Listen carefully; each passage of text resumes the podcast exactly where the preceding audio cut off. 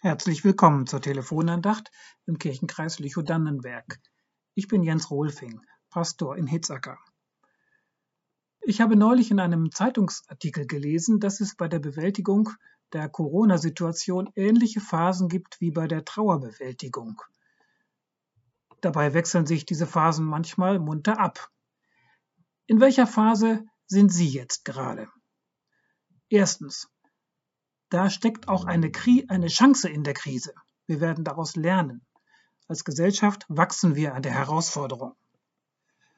Zweite Phase. Alle sind blöd außer mir. Die Virologen machen Angst, die Politiker sagen mal Hü und mal Hott, die Querdenker marschieren mit den Nazis, die Impfgegner spinnen. Dritte Phase. Irgendwann ist es geschafft. Irgendwann kommt der Frühling und der Sommer und die Impfungen, da ist ein Licht am Ende des Tunnels. Vierte Phase. Das hört ja nie auf. Wenn das mit den Mutationen so weitergeht, ich kann nicht mehr. Fünfte Phase. Lalala, ich gucke Filme und tu so, als wär nix. Bei den Nachrichten schalte ich ab und ziehe mir die Decke über den Kopf. Na, wo haben Sie sich gerade wiedergefunden bei dieser Aufzählung? Falls Sie gerade im Team genervt, also in der Phase 2 sind, dann möchte ich Sie an die Jahreslosung für dieses nicht mehr ganz so neue Jahr 2021 erinnern. Da sagt Jesus nämlich, seid barmherzig, wie auch euer Vater barmherzig ist. Wenn Sie sich also über jemanden ärgern, der in der Kassenschlange nicht genug Abstand hält oder die trotz Lockdown mehr Freundinnen zum Kaffee einlädt als erlaubt, dann versuchen Sie es mal mit Barmherzigkeit. Klingt altmodisch, ist aber hochaktuell in unbarmherzigen Zeiten. Es ist alles schon anstrengend genug. Da sollten wir uns nicht noch permanent beäugen und übereinander herfallen. Wir sollten gnädig miteinander sein und das Gönnen nicht verlernen. Denn wohl jeder braucht mal eine Verschnaufpause im Corona-Marathon.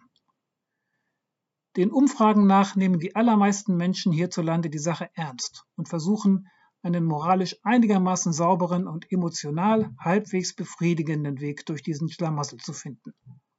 Manche haben dafür bessere Voraussetzungen als andere. Keine Vorerkrankungen, einen krisensicheren Job, liebe Menschen im eigenen Haushalt, keine zu behomeschoolenden Kinder. Und wir alle haben verschiedene Bedürfnisse. Worauf der eine leicht verzichten kann, ist für die andere ein großes Opfer.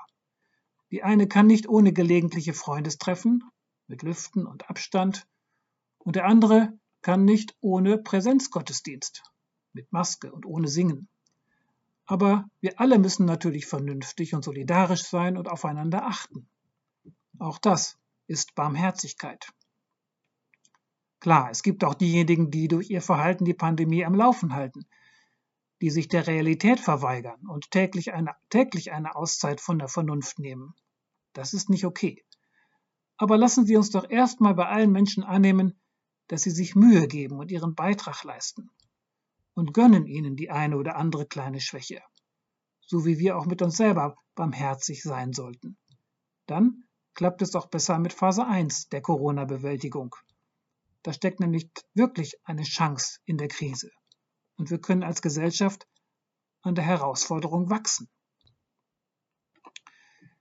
Wie geht's Ihnen gerade? Sehen Sie die Ziellinie des Marathons schon oder geht Ihnen die Puste aus? Wie halten Sie das durch? Brauchen Sie Hilfe? Oder haben Sie Tipps? Vielleicht gute Bücher? Oder ein neues Hobby? Rufen Sie, rufen Sie mich gern mal an. Ich bin nämlich neugierig auf Ihre Corona-Überlebensstrategie. Vielleicht haben Sie ja auch Lust, bei unserem Projekt Corona-Bibel mitzumachen und ein Kapitel aus den vier Evangelien mit der Hand abzuschreiben. In bedrängenden Zeiten kann es helfen, sich auf die tragende Grundlage unseres Glaubens zu besinnen und Buchstabe für Buchstabe die Hoffnung durchzubuchstabieren. Ich bin zu erreichen unter 05862 8711, also Hitzacker 8711. Da läuft auch ein Anrufbeantworter. Ich rufe Sie dann gerne zurück.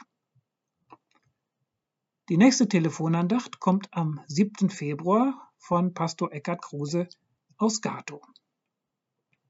Auf Wiedersehen.